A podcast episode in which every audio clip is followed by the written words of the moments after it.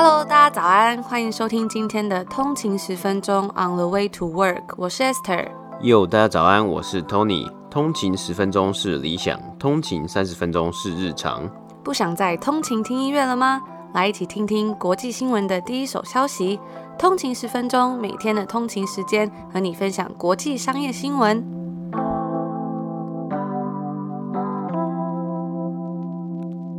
大家早安，今天是六月十一号星期五，又来到一个礼拜的最后一天工作天啦。大家早安。那今天呢，其实也是我们的九十九集。对啊，我觉得还蛮快，应该是说，呃，第三季的第九十九集嘛。我前面有第一季跟第二季，但这一季呢，是我们录最多集数的一季啊。明下一集下个礼拜的集数就会变一百，然后一百多集。那我们当然也是在想要找时间，可能 maybe。换到第四季这样子啊，嗯，就是做个调整啊，然后休息一下。那其实今天在北美的时间现在是六月十号嘛，明天是六月十一号星期五。然后呢，明天呢，我们终于要迎来这安大略省的 Phase One 解封。我觉得我这几天听到这个消息的时候，我真的不知道为什么有一种很想要哭的感觉吧，就是真的是非常的久啊，经历了这么多的事情，这么长的一段时间。然后我今天出门的时候，我就看到啊，就是路上很多商家，他们真的是在刷窗户。因为他们那个玻璃板嘛，就是那个 window shopping 的那种玻璃啊，真的是堆满了灰尘。我就看到有一家是卖气球的店，就是那种派对的商品的店啊，它的那个玻璃真的是堆满了灰尘，都看不清楚里面的东西。然后就有一个工人在刷那个玻璃，然后我走过去的时候，他也跟我们讲了一个笑话，可见他真的是心情非常好，真的。然后我那时候心里真的是有一种百感交集的感觉吧，就是觉得说很不敢相信，说这一天终于到来了。我我是觉得好像很快耶，有时候你会发现，哎，时间就这样子过了，然后就突然说，哦，我要开开城了，或是突然要第一阶段的，就是 reopen，然后明天可能就真的，哎，上路上就会有人出来，可能走走啊，或是店可能有开啊。我记得我已经好久没有进到店里那个感觉，那感觉一定会很奇怪啊。之前有跟大家分享过，三月有稍微开一阵子嘛，然后那时候也是进去，又发现。我、哦、好像好久没有进去，可能逛个商店，就连这种这种感觉都没有，没有体验啊，对啊。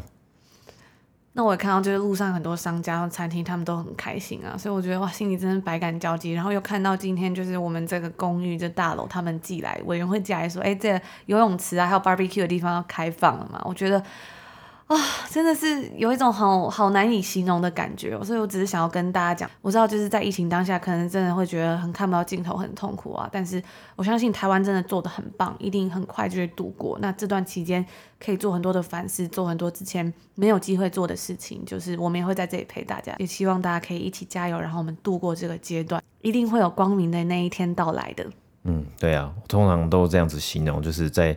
呃，隧道的末端总是会有光，那一道光嘛，There's always light in the end of the tunnel。而且就是经历了这么长一段时间呢，我觉得我心里真的会非常珍惜这种重见天日的感觉吧，就是好像要再重活了一次的感觉，其实也蛮棒的。那我们就赶快进入我们今天的美股指数吧。好。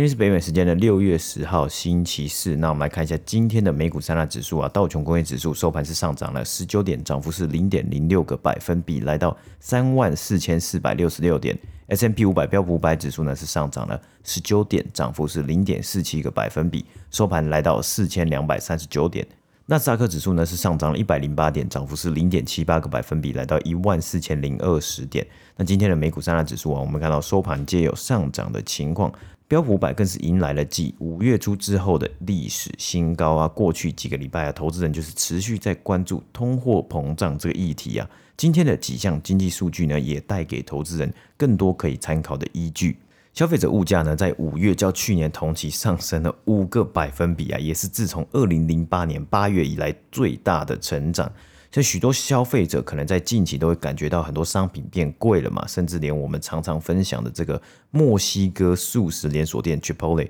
也将菜单的价格调涨了大约四个百分比，以因应薪资的上升。那除此之外啊，较贵重的商品的价格。可能上升的幅度更让消费者有感啊，例如二手车以及卡车的价格，就较前一个月上升了七点三个百分比啊。那其实，在这个二手车的销售部分呢，应该也有因为像是福特以及 GM 等车厂的晶片短缺所造成这个新车的产量可能会有影响嘛，所以也连带的造成二手车以及卡车的价格呢持续的上升。那除此之外呢，租车的价格啊，就是 rental cars 的价格。好像也是不断的在攀升。那我们之前就有讲过，大家都出去玩啊，有人开始要租车啊，那在夏威夷可能连车都租不到，还要住 U 后这样子的情况。那家具、机票和服饰也都有上升。那这个物价的上升呢，也可以看出啊。透过逐渐开放啊，加上先前美国发放数亿美金的救助支票，家庭储蓄率上升，都促使需求增加。在这个要进入暑假的时刻，很多美国的消费者啊，即将要选择重新旅游，以及重新增加他们的消费了。那可能就是我们之前一直在讲的这个报复性消费，或是报复性旅游了。那今天另一个经济数据啊，则是美国上周首度申请失业补助人数持续下降，从前一周的三十八万五千人降至上周三十七万六千人。那我们先前也有提到过啊。有的超市和餐厅呢，其实他们是找不到人来上班的，特别是要扩展新的店点的公司啊，那是因为啊有政府补助，很多人就选择待在家中而不去上班，这个呢也是可以值得注意的地方。今天美国十年期公债殖利率来到一点四五八 percent。也是超过三个月以来的新低。那民营股票的部分啊，GameStop 今天下跌了二十七 percent，收盘来到两百二十块。昨天提到他们有任命新的 CEO 和 CFO。那新闻报道呢也指出，该公司要发行额外的五百万股，可能要来筹措新的资金呢。AMC 则是下跌了十三个百分比，来到四十二点八一块。Clover Health 呢下跌十五 percent，来到十四点三十块。那以上呢就是我们今天美股三大指数的播报。不知道大家还记不记得，在去年秋天的时候，吵得沸沸扬扬关于川普与 TikTok 抖音国际版的新闻。那时候我们也做了蛮多则报道，跟大家分享这件事情嘛。而当大家以为要消失的时候啊，这个新闻又回来了。在昨天，拜登宣布撤销了当时川普试图要来禁止 TikTok 与微信这两个中国应用城市的行政命令。那当时呢，是因为担心这些软体可能会试图用来窥探美国人。不过呢，这条限制其实从未真的生效，因为法律上的条。在那时的这个命令在法庭上受阻。而时过境迁呢，现在拜登政府则是指示商务部去对这些外国竞争对手所拥有的应用程式进行深入的背景调查，并且制定一个程序去确定说这些东西它到底是不是真的存在有不可接受的国家安全风险。那虽然贸易战可能已经平息，但是呢，根据外媒指出，拜登正在跟随着川普对中国采取的态度。就在上周，拜登政府禁止了美国投资者为五十九家中国公司提供资金，那其中呢有包括中国的科技巨头华为。除此之外呢，美国也公布了要来针对打击中国供应链的计划。积极打造去中国化、无中国成分的科技供应链。那美国参议院呢也通过了一项两千五百亿美金的法案，该法案是要来专注于投资美国科技，以挑战中国日益增长的经济野心。那以上呢就是今天的第一则分享。那接下来呢，要来跟大家分享一则跟牛仔裤有关的新闻，我觉得非常的有趣。那当夏天来临啊，美国人准备要全面解封，开始出门玩的时候，也就是大家来整理衣柜的时候。我们之前有跟大家分享到嘛，在安大略省多伦多这边，在明天，也就是北美时间的周五，要来解封了。那虽然只是 Phase One，在它的 Retail Store，就那些零售店呢，只有 fifty percent of the capacity，就是假设本来可以容纳一百个人呢，这次只能容纳十五个人，而且啊，其实还蛮多。假设是它是在 mall 里面、商场里面或是百货公司，它没有临街的店面，那它也不能开，所以也不是所有的店都能开门了。但是大家呢，还是感到非常的期望以及非常的兴奋，毕竟因为真的是封了蛮久嘛。前几天有跟大家分享到，这开了又关，关了又开，那这次终于看到一点点疫情要结束的曙光。我今天还有看到新闻是说，在安大略省这边呢，已经有百分之七十二的人都已经接种了疫苗了。之前有看到新闻里面，他是讲说，如果要进到第二阶段呢，就是要有七十 percent 的人接种了第一剂的疫苗，然后二十 percent 的人有接种第二剂的疫苗，这样才可以 move to 第二阶段。那我今天刚好出门的时候啊，我就有看到很多的店家都在刷他们的玻璃了，因为很多店面呢其实都已经关了非常久。后来我看到很多店甚至连 curbside pickup 就是在它的街边取货的服务啊都已经取消了。然后也有看到很多的餐厅啊，他们也在刷他们那个店门口的地板啊，或者是。他的花圃旁边的那些东西都在用抹布擦，然后擦桌子啊，大家都非常的开心，非常的期待这个夏天的到来，也非常期待终于要开门了。而牛仔裤巨头 Levi's 呢，他们就正在享受这个牛仔裤的复兴。因为我们之前其实有跟大家分享到，在疫情期间，当每个人都在家工作的时候啊，sweatsuit 就是舒服宽松的衣服，可以说是真的卖得非常的好，甚至还有开始流行穿整套同样颜色的这种 sweatpants 加上 sweatshirts 嘛。那通常在家上班的时候，其实大家应该都会想要选择一些比较舒适的衣服啊，就不会想要穿那种很紧的裤子啊，或者是比较像衬衫类的衣服。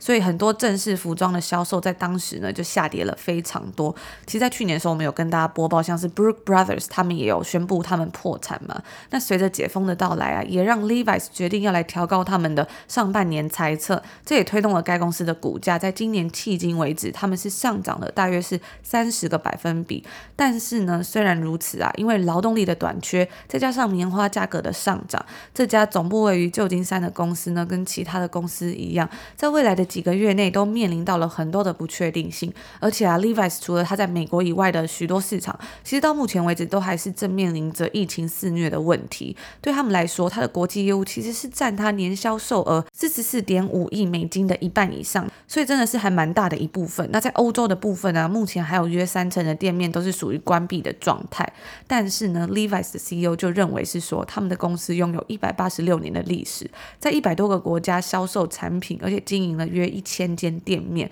在疫情过后，他们会变得更加的强大。那该 CEO 呢也有表示说，他们利用疫情期间加强了投资，其中像是包括从牛仔丹宁系列扩展到其他各式各样的上衣，还有网络销售的扩张，更加直接面对消费者等等的。那该品牌的 App 呢，在二零一九年的时候是首次于北美推出。而这个 App 在疫情期间也是起到了举足轻重的作用。在美联社的报道中啊，他们就访问了这位 Levi's 的 CEO。那他第一个问题呢，就问他说：“疫情教会了你什么？”而他的回答呢是说，在疫情一开始发生的时候呢，我们就宣布了，我们将成为一家更强大的公司。那他说到这边其实蛮合理的嘛，因为之前我们就跟大家分享到，其实很多的 CEO 都非常的会说话，非常的会说很多冠冕堂皇或是听起来很好听的话。但是呢，他接下来就说到了。在中文里面，crisis 危机这个字也有机会的意思，而危机就创造机会。那我看到这边呢，我真的就怀疑了一下，危机这个字真的是有机会的意思吗？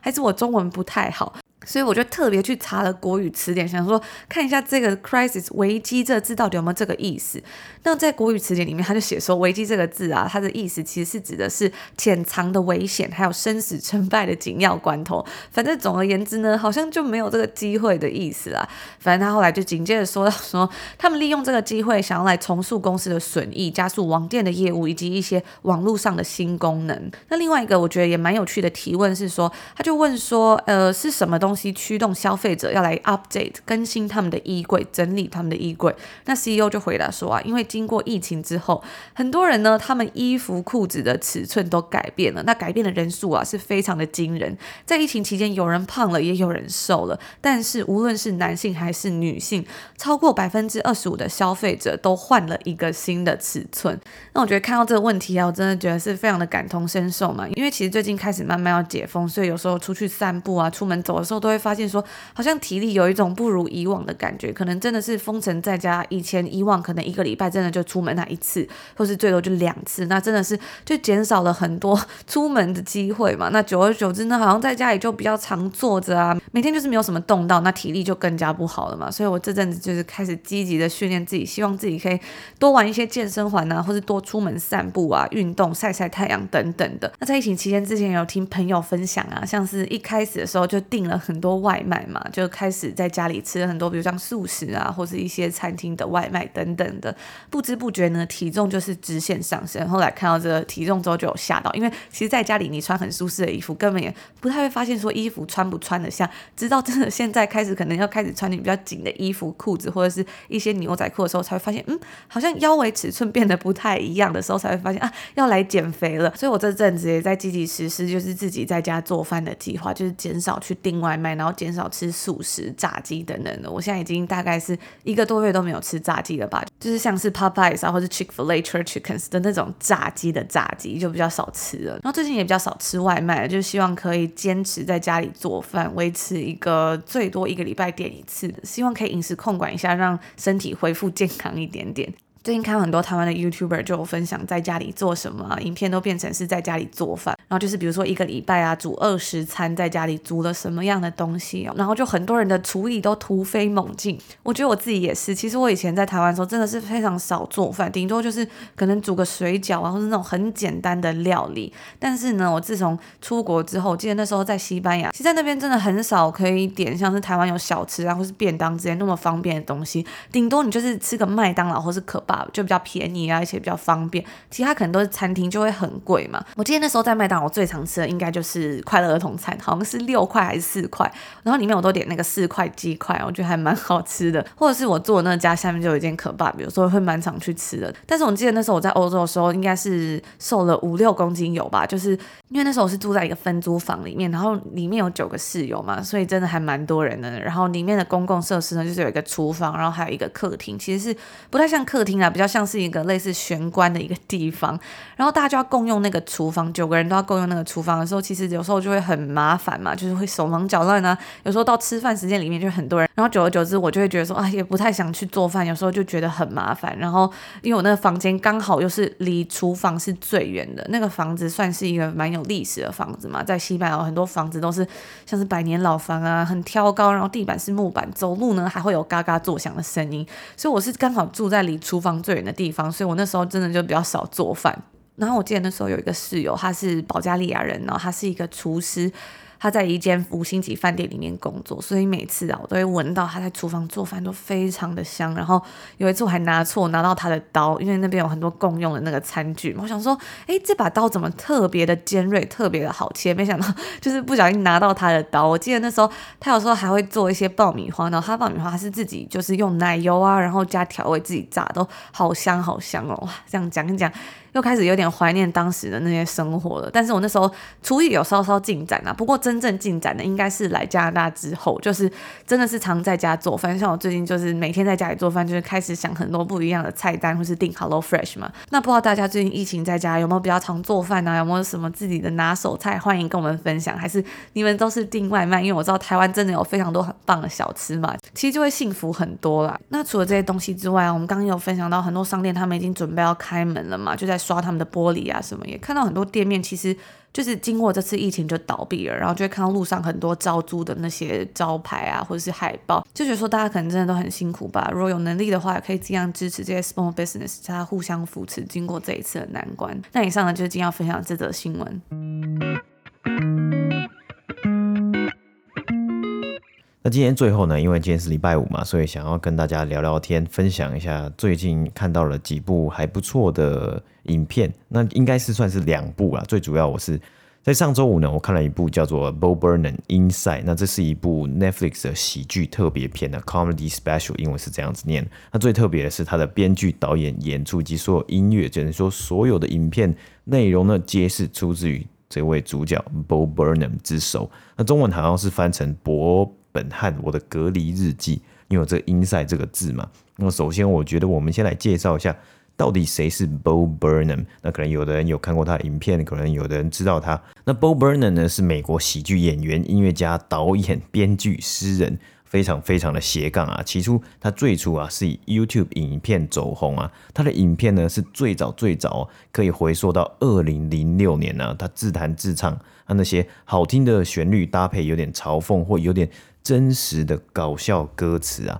那后来啊，他也有自己的 stand up comedy show，那他等于就是一个非常始祖，就是非常祖先级的 YouTuber 或祖先级的网红啊。那他近年来啊，在五月底前，也就是前几周。推出 Inside 之前呢，他最著名的就是他担任了二零一八年上映的电影《Eighth Grade》的导演以及编剧。那这部片呢，当初是 Esther 先看过，然后他就来跟我分享，我那时候就蛮有印象的。到最近啊，看了 Bo Burnham 的 Inside 之后呢，才发现，哦，原来《Eighth Grade》是他指导的。那那时候，Tony 在跟我分享就是《Eighth Grade》这部电影的时候，我就觉得嗯，好耳熟，因为他这部电影其实是在二零一八年嘛，所以也算是几年前了，嗯、我就印象很深刻，但是真的也有点忘记，然后就去查，发现哎。诶这部片我是有看过的，那我那时候记得是那时候这部电影出来的时候，我其实就还蛮感兴趣的嘛，因为它其实呢，它这个整个故事的主轴就是如它的名字是在讲 eighth grade。那在其实在美国啊，他们 eighth grade 在过完之后，他们就是要进入一个下一个阶段了嘛，所以等于说这算是一个还蛮大的转换期。对于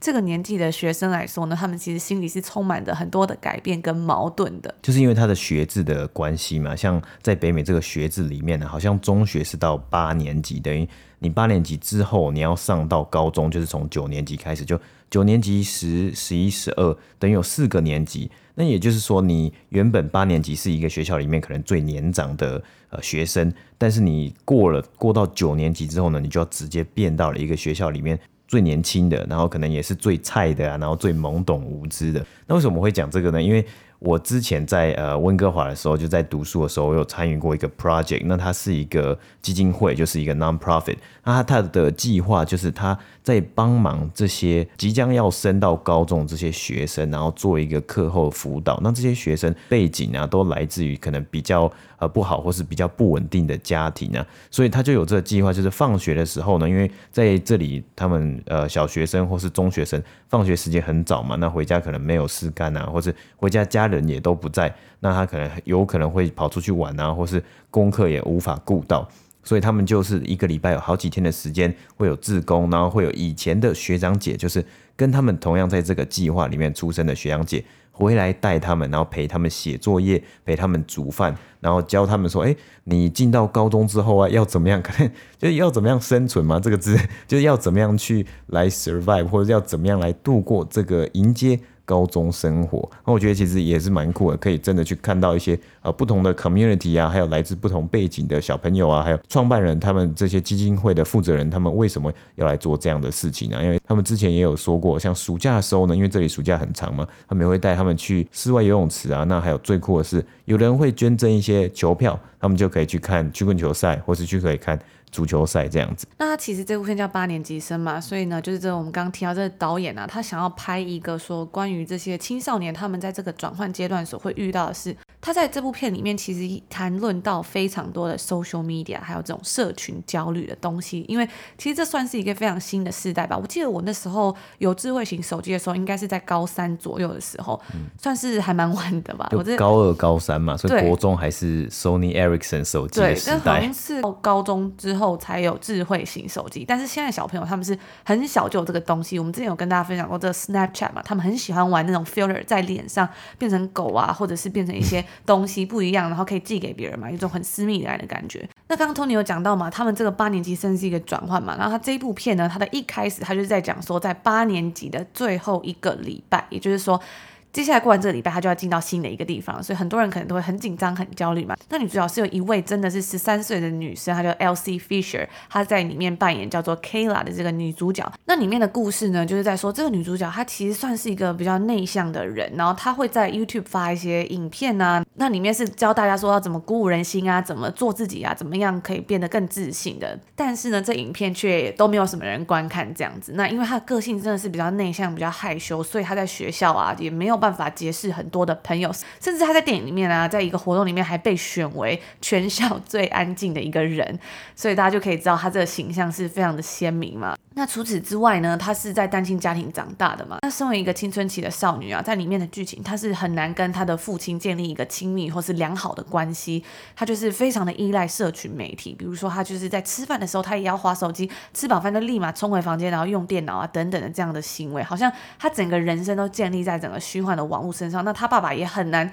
去突破他的心防，甚至有时候讲一些话都会惹怒他，让他不开心。那这边就不帮大家破梗了，大家如果有兴趣可以自己去看一下。下，反正就是一些关于青少年的焦虑。然后呢，到后来啊，他参加了一个就是可以跟高中生像是有一个带领你的一个学长姐的计划，他就认识到一个女生。那那女生呢，就介绍了很多关于高中生活啊，然后还带领他认识了他的朋友。然后有个场景是在 shopping mall 里面，然后他就跟他那个高中的那个学姐，还有一些一些朋友们在那里聊天。我觉得场景真的是拍得非常的好，非常的现实贴切。就是他坐在那边呢，非常的尴尬。那其他四个人就非常的热络在聊天。那因为他是一个比较年纪比较小的人嘛，那再加上他的个性又比较内向，然后他整场呢就是一直微笑点头，哈哈哈哈这样子。我就觉得说哇，应该很多人在看这部电影的时候啊，在很多的画面里面，你都可以感同身受，因为这个导演他其实用了很多非常写实的东西去讲述这种很尴尬的感觉。我就看到很多人就说他们非常喜欢这部片，为什么？因为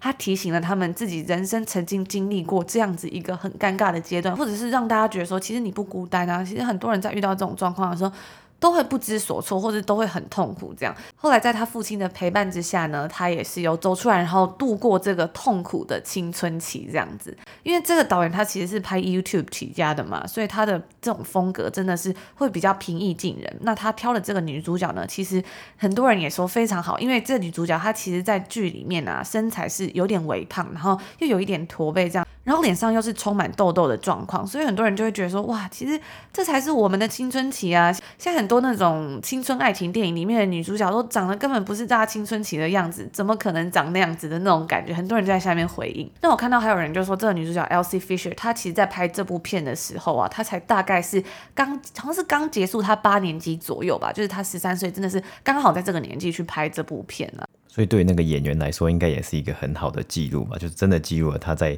那个时间点，十三岁那个时间点的一些想法，或是他的一些表达，应该可以从影片里面真的看得出来。他以后可能会来回顾，他一定也看得出来说，哦，原来这个就是我十三岁的时候的跟人家的互动啊，或是我演出来一些我的心境这样。那我就回想到，其实我当初在看完这部片的时候，我其实心里算是真的非常的感动，就有一种被疗愈到的感觉吧。就回想起自己的青春期，其实真的是也是充满了很多的困惑跟可能是比较不愉快的回忆。那这个东西不是说真的很不愉快或什么，我只是觉得人生在面对到很多改变的时候，其实很多时候我们是不知所措的嘛。像在十三岁左右年纪，我印象很深刻，是那时候有很多的升学压力啊。那其实大家都会说当学生是最幸福的。那时候在做学生的时候，就会觉得说哇。怎么有这么多事情，很多东西都让我觉得很烦恼。这烦恼不是拿来跟大人比较，而是说在那个年纪当下，其实你对社会、你对整个世界是很不了解，然后很困惑，然后你又会觉得说你不知道该怎么办的时候。真的就会觉得说哇，好痛苦哦，好崩溃这样的那种感觉啦。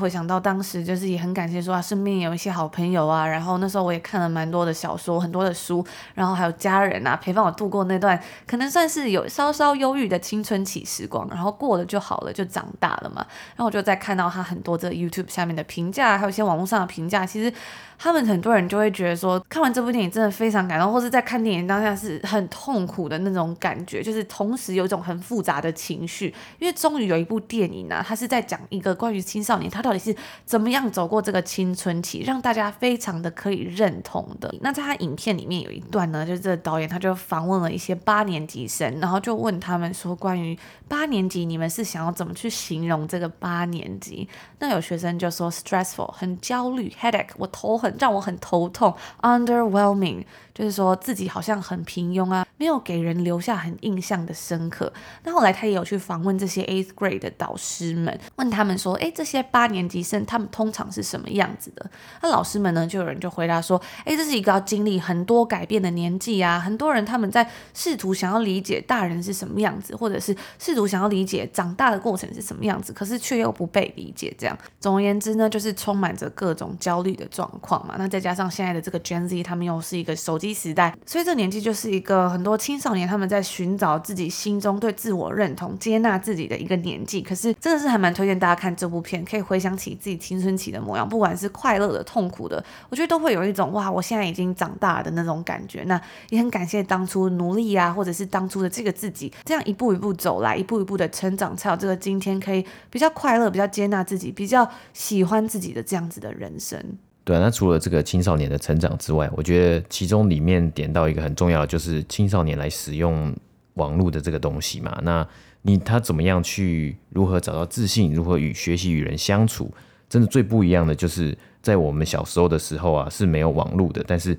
在这些 Gen Z 长大的时代。他在学习与人相处的同时，他也要学习怎么样使用网络，怎么样在网络上与人相处。所以我在 YouTube 上面有看到一个影片，他就是在讲啊，在网络的时代啊，每个人都是在做创造 create 这个动作，因为大家都是 creator。不管有多少人看你的影片，你都是总会有一群观众，你会有一群 audience，可能是五个人，可能十个人，可能一万个人，十万个人，对不对？那你跟你的 audience 在互动的时候，其实这是一个双向的互动，而不是单纯的你给大家东西嘛，他们也会有给你，不管是 feedback 或是不管是怎么样的东西，所以大家可能会。是又是 creator 又是当其他人的观众，那因为我们也看到他在 Eighth Grade 的主人公里面啊，这个主角他也是想要拍 YouTube 影片嘛，想要跟大家做互动，想要去怎么样了解说，哎，我想要当一个 popular 的人啊，或是要学习一个网络上最 popular 的人，那这个呢也多多少少带到了就是 Bo Burnham 他在创造这一部最新的 Inside 这部片的一个心情，就因为他身为是一个最早期的 YouTuber 始祖嘛，所以他跟观众的。关系其实是很微妙的，就是感觉观众很需要他，大家喜欢听他的歌，但到最后呢，其实好像他自己呢也展露出一种他也需要观众的一种感觉，所以这个东西就会变成一个双向。你怎么样去探讨在心里面，你怎么样去对待，或是怎么样去处理这样子的关系，就是一个还蛮新的东西吧。毕竟以前可能就没有存在过的，所以大家可能会觉得很陌生啊，不知道怎么去处理。然后导演也讲到啊，他觉得说社群媒体让他觉得自己活得像另外一个人，让他自己更焦虑了，所以也开始让更多人就注意到说这种社群媒体、社群焦虑跟这种心理的状况连接起来，所以我就觉得说这部片真的很推荐给青少年可以看，因为其实。很多时候我们在不完全了解这个社会的情况下，然后你看到这么多社群媒体，就是说，甚至是大人，你在看到这种社群媒体这么多漂亮啊、完美的照片的生活背后，真的是这个样子吗？或是很多人开始尝试把自己拿去跟这些东西比较的时候，会不会产生很多不平衡啊，或是痛苦的心理的时候，那是不是要去找一下，说到底要怎么办去 deal with it，去处理这个问题？好，那接下来讲完这个 Eighth Grade 之后呢，我们就来讲了 Inside 这部片嘛。刚刚有稍微提到了，其实我自己觉得这 Inside 这部片呢，不只是关在家里嘛。它一开始当然起源就是因为有疫情在家，所以 Bob Burnham 就决定要来做这个特别的企划，然后他就把自己关到了他的 Guest House 客房里面进行创作。所以在影片的一开始啊，是。观众是可以看到他在那边调脚架，然后调灯光，然后调摄影机的位置，就是在暗示，或是就直接的明白的跟大家说，这个东西呢是我自己一个人来处理的，所有的事情，所有的编剧，所有的脚本，所有的音乐，都是我自己一个人来创作的。那接下来啊，就是最主轴，他一个半小时的节目内容里面呢，他穿插了许多的歌曲，这也是他最厉害的地方嘛，就是他写了很令人朗朗上口的旋律，然后他还有呢，就最厉害就是他在写这些歌词的时候呢，都是非常有有有一点笑点，但是又很有意义。然后去反映出他想要表达的内容啊，就是一种很诙谐的感觉。嗯，对，所以他在里面的每一首歌曲，我觉得他分两部分。前半部分呢，他讲到了很多关于哦疫情之下 quarantine 啊隔离在家里的心态，还有使用网络的心态，有很多的主题来去模仿或是去有点像是讽刺嘛，讽刺一些网络上的现象啊。像他有一首歌就在模仿白人女性他们的 Instagram 账号。会有什么样子的照片，或是他们是怎么样来经营他们自己的 Instagram？那我们这边呢，就稍微来放一段给大家听，因为我自己觉得他音乐是非常好听，而且他整部片都是用他的音乐、他的歌曲串起来的嘛，那我们就来收听一下。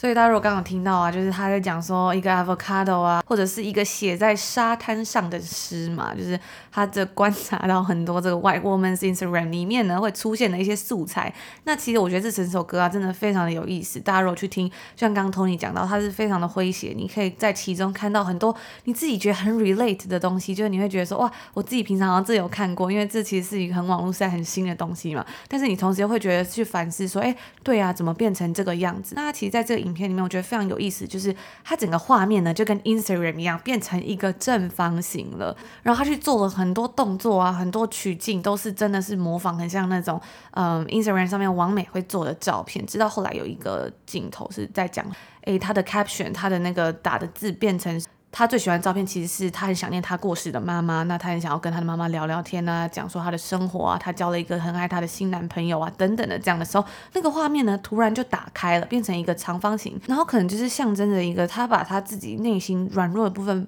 放出来之后，这才是真实的人生啊，而不是一个小方块里面的完美生活。我觉得他可能是在试图想要跟大家讲这样的东西吧。我觉得真的是非常的有创意，而且很有意思，让大家可以理解到说，哎，其实很多时候我们在网络上看到这些这么完美、这么漂亮的东西，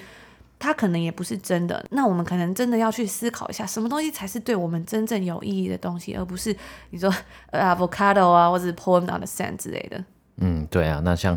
其他的歌啊，他也有在讨论其他在网络上的一些关系嘛，像是有一首歌，他有提到跟家中的爸爸妈妈视讯聊天会遇到的窘境，会遇到什么样，呃，有点尴尬，然后两边都断线啊，然后两边也不知道要怎么样去用这个手机用视讯聊天。然后还有一个好像是就是一直看到大拇指在那边滑嘛，嗯，就讲到大家对于每个人，不仅是 eighth grader 啊，不仅是年轻人，或是不同年龄层的人，对于网络的使用，还有对于网络他们自己本身的认知啊，那当然也不只是 Bo Burnham 对于网络现象的一些搞笑啊，它更多的是我觉得是让我们去反思网络世界带来什么样的影响。也就是我觉得他后半段的内容啊，Bo Burnham 是更真诚的去提到了他的内心独白啊，他的想法。呃，先说不管是他真的是在里面是演戏的，或是那是他真的心里话，我觉得他都是有一种让观众感受到了这样子在舞台上的真诚。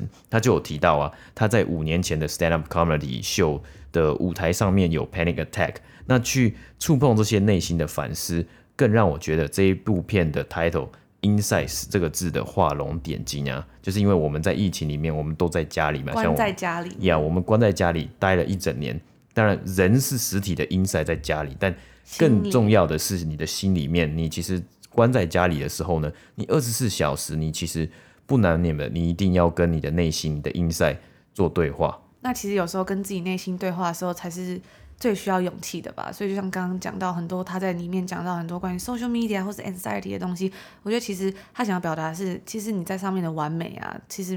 没有那么难，但是你真的是要去面对你内心的那种软弱或是比较 vulnerable 的东西的时候，其实这才是最需要勇气的时候。嗯，对啊，所以不只是让观众可以有这个。方式，或是有这个空间，是时间去做 reflection，去做反思啊。那他自己呢，也在进行，就是在影片后面也进行一个反思。像我刚刚有提到的，你身为一个网红，或是你在网络时代，你需要有观众，你有观众，但是在疫情在家，观众在哪里？你真正的观众在哪里？你无法知道。然后你也自己一个人关在一个场域里面嘛，所以他就里面他有讲到一个独白，他就说。If I finish this special, that means I have to not work on it anymore, and that means I have to just live my life. And so I'm not gonna do that. I'm gonna not finish this show. I'm gonna work on this forever. 所以就是有一种他自己好像他很需要表演，他很需要演出，他很需要观众，但是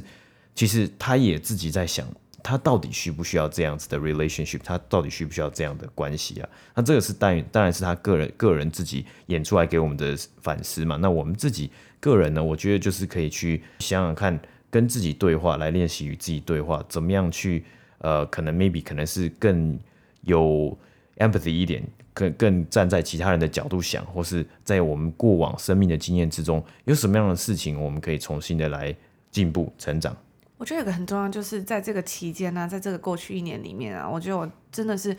花了很多时间去思考，说什么东西是会让我快乐的，什么东西是对我重要的嘛？然后就会发现说，哎，其实很多时候我们都掉入了很多的陷阱里面。其实我们可能根本不需要，更不想看到，但是我们就会忍不住一直去看。比如说，像很多的商品就会告诉你，你这个不够啊，你不够美，你不够瘦，或是你需要用什么样的东西让你的人生可以变得更好嘛？有没有更好的自己啊，更爱自己之类的这种话？那我后来就发现说，哎，其实我看很多这种东西的时候，我其实不会觉得更快乐，我其实会觉得好像是不是？这些东西在告诉着说我不够好，那到最后我真的是透过这些反思之后，我才发现说，嗯，我真的是要去无存菁。但我自己知道，我身边想要留下来的东西，真的都是让我觉得我生命是富足的，我是有意义的、快乐的。像我现在觉得，我之前很多时候滑手机啊，追踪很多人，真的是 social media 真的变成一个大型的卖场，有没有百货公司的感觉？里面呢充满着各种商品，而不是真正的分享 creator 的那种感觉了。所以我觉得这也是算是我一年来的这种反思。嗯，对啊，那其实我们今天也分享了蛮多，就希望不要太暴雷，大家就是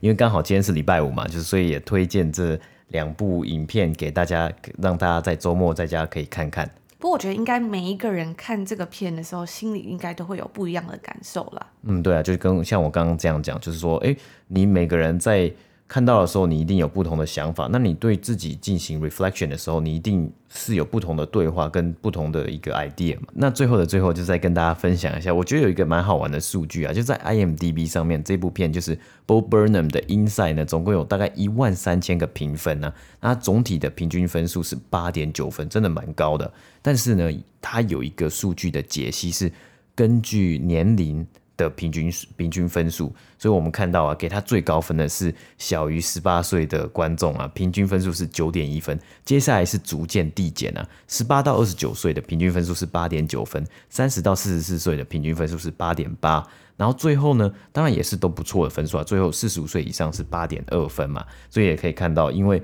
比较年轻的世代，他接受的网络受到网络的影响比较多，那他可能在上面得到的 relate 得到的感想是更深刻的。嗯，我觉得像我自己是 millennial 的尾巴，然后 Gen Z 的头嘛，我觉得我自己看了，我也觉得真的是还蛮深刻的啦。那除了这个之外啊，就是哎，这个礼拜五嘛，是六月十一号，好像是我们这里的明天嘛。我们之前有介绍的 Lupin 呢，第二季还是呃就是第一季的 second part 要出炉了吗？如果大家有兴趣呢，也可以去看。我觉得时间过得非常快，那时候才跟大家分享第一季，因为它那个算是一个短影集嘛，就想说，哎，它第一季收尾收得非常的仓促，结果第二季竟然还要等半年才出来，想说怎么这么久？没想到半年就这样过了。对啊，就是没想到时间就过了，好像就有新的影集可以看了。我记得好像再过几个月之后，那个《Gasa de Babet》纸钞屋也有新的，好像第五部第五季要出上线了。然后除此之外，还有看到有一个就是 Kevin Hart，他有一个电影，就是也是在 Netflix 上面可以看到，然后是比较偏喜剧温馨的电影，感觉也不错，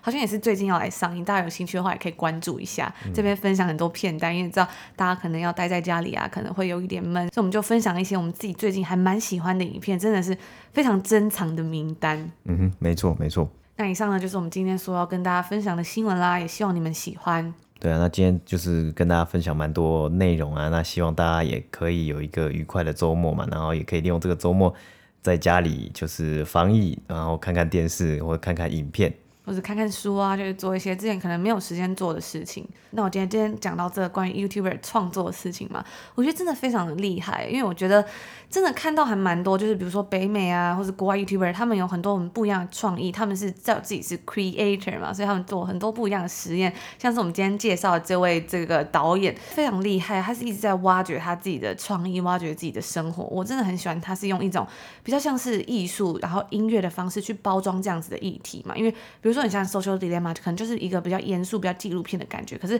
他是用一个真的是比较艺术的角度去在讲这个东西、这个电影的时候，我觉得，哇，这个真的就是非常的有创意，很厉害。对啊，所以我觉得这个字 “creator” 就是一个蛮特别的字嘛。很多很多外国外的，或是就是台湾的呃 YouTuber 也都有在讨论，你要怎么样去 create 什么东西，到底是到底什么东西是 create，或是你在做创作的时候，一定也会有。一定的瓶颈，说，哎，我没有灵感啊，或怎么样？那这个时候要怎么样去突破？说尝试不同的事情啊，所以我觉得尝尝试是一个很好的开始嘛。哎，你去 try，因为你尝试了，你才知道说，哎，它会有什么样的结果。而不是只是说好像哎，好像什么身份应该要做什么事的时候，就是做一个很像流水账的东西啊，或是怎么等等的这种感觉。那我们也期许自己可以成为这样子，虽然不是一个 creator 啦，但是期许自己可以成为这样不断的进步、不断的成长，然后在这边跟大家每天一起努力啊，发掘一些有趣的新闻，然后自己不断的进步。那就祝福大家有一个愉快的周末、愉快的一天。那更多的资讯啊，还有消息，也欢迎可以 follow 我们的 Instagram